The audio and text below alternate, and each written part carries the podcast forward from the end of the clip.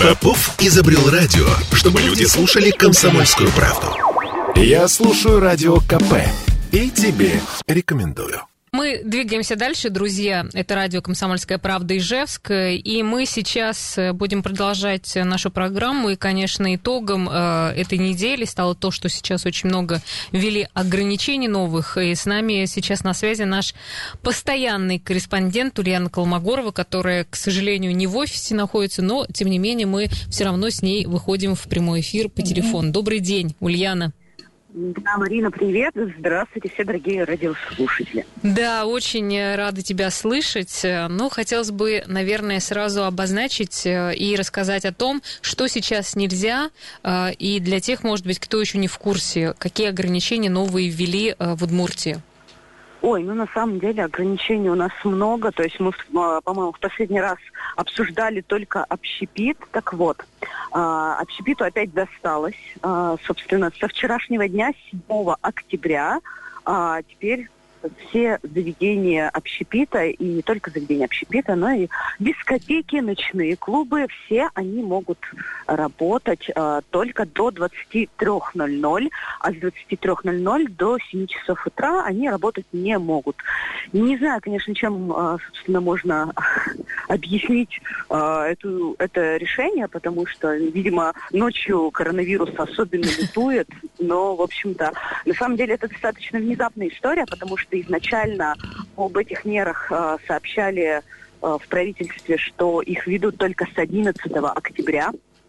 Но, но постановление вышло, по-моему, то ли в среду вечером поздно, то ли очень рано утром э, вчера, в четверг.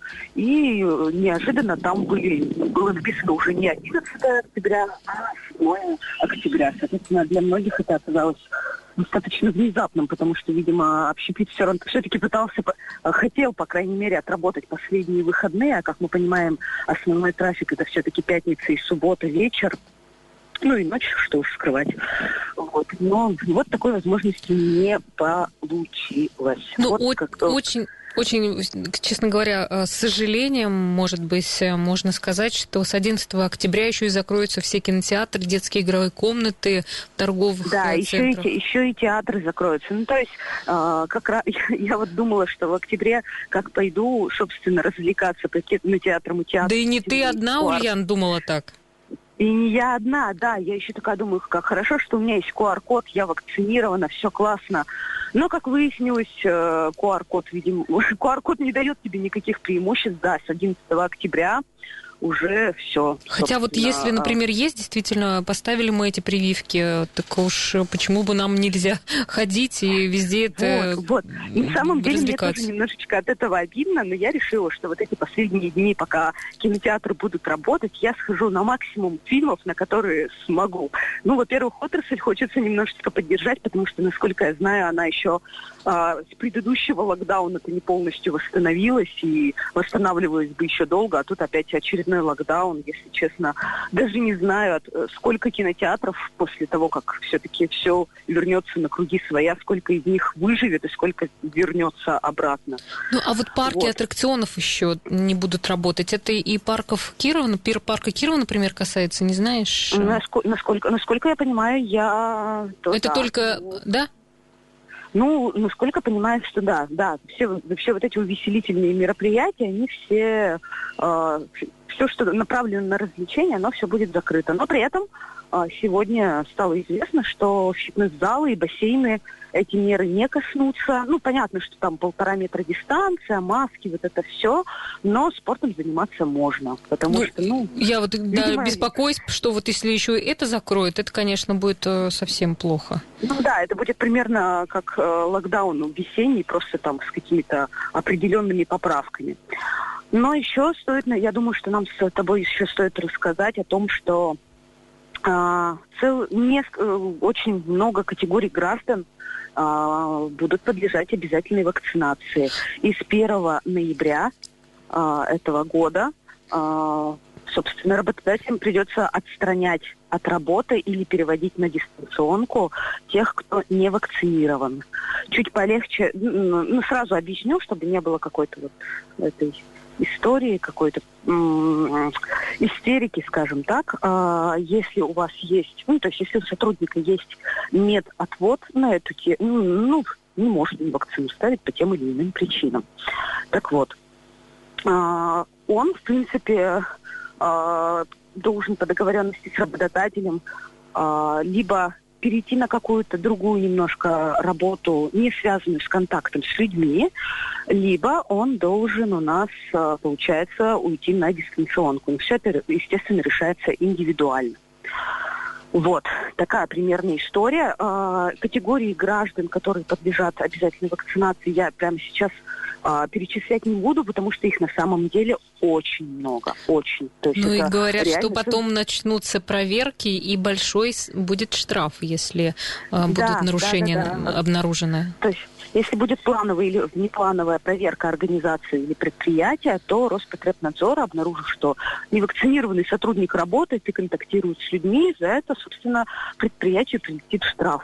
Соответственно, сейчас я, ну, на мой взгляд, работодатели реально стоят в очень такой непростой ситуации, потому что, насколько я знаю, уже в социальных сетях э, потихоньку начинаются вот эти бунты, когда выкладывают, буквально сегодня утром мне присылали с одного из предприятий, не буду уж его называть, э, собственно, фотографию э, там получается, ну как, распоряжение руководства, руководства компании а, где написано, что вот, пожалуйста, ознакомьтесь, что с 1 ноября мы, если вы не вакцинированы, по, по уважительным причинам, если у вас нет медотвода, то мы будем вас отстранять от работы. А, сразу хочется обговорить, что отстранение от работы – это не равно увольнение, потому что некоторые э, путают два этих понятия. Отстранение от работы – это по факту, ну, то есть тебя отправли, отправляют в отпуск неоплачиваемый, ну, или зависит, конечно, от предприятия и его возможностей, возможностей финансовых, частично оплачиваемый.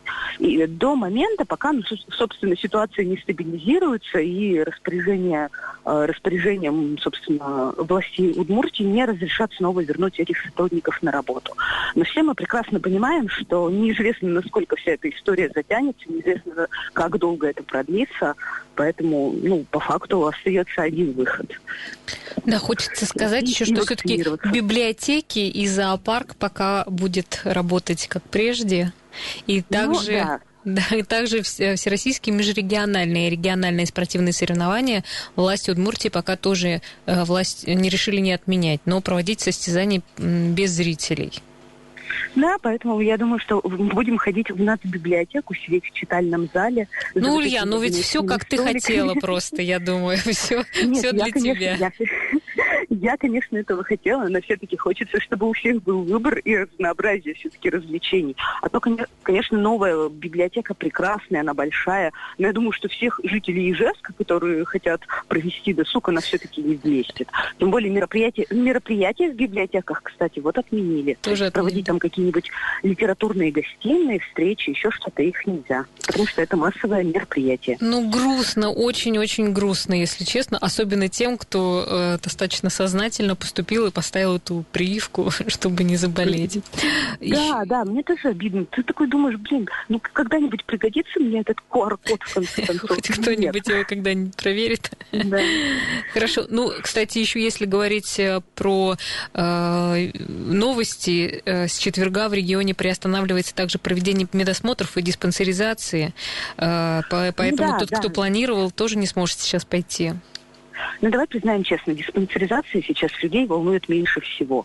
Хотя, конечно, я немножко грущу, потому что мне в августе пришло сообщение, мол, так как вы переболели ковидом, сходите на диспансеризацию бесплатную, расширенную. Я все это откладывала, вот сейчас уже все, все. Потеряла свою уникальную возможность. Хорошо. Вот. Ну, что, еще есть что-то добавить у нас? Или мы уже грустно ну, уходим на выходные, все в кинотеатры, все самом... досма- досмотри... насмотритесь фильмов? Ну, у нас, да, насмотритесь фильмов, но на самом деле, да, у нас сегодня грустная статистика. Впервые а, да, расскажи, пожалуйста, еще про статистику. Хотя вчера вроде да. бы было не так много умерших, э, уже ну, как-то все обрадовались. Слушай давай признаем честно, как бы радоваться еще пока нечего. Сегодня впервые за, вообще впервые за, за время существования коронавируса в нашей с вами жизни было зафиксировано э, более 300 случаев заболевания в Удмуртии, а конкретно 301 случай.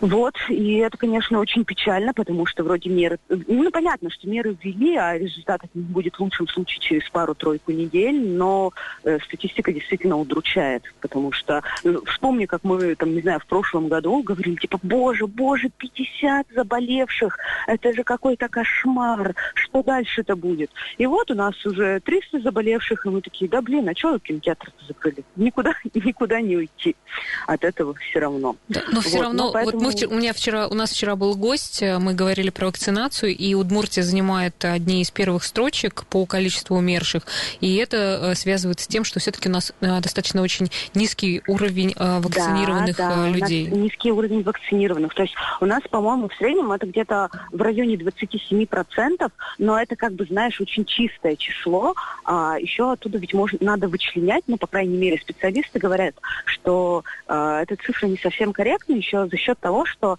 во-первых, там учитываются те, кто поставил пока только один компонент, uh-huh, а не два, uh-huh. а, соответственно, как бы, когда ты поставил только один компонент, это э, еще у тебя нет этой иммунной защиты, и там учитываются те, кто вакцинировался в самом начале э, кампании прививочной, а сейчас они требуют... Ульяна, да, спасибо тебе большое, у нас время, хороших выходных, увидимся.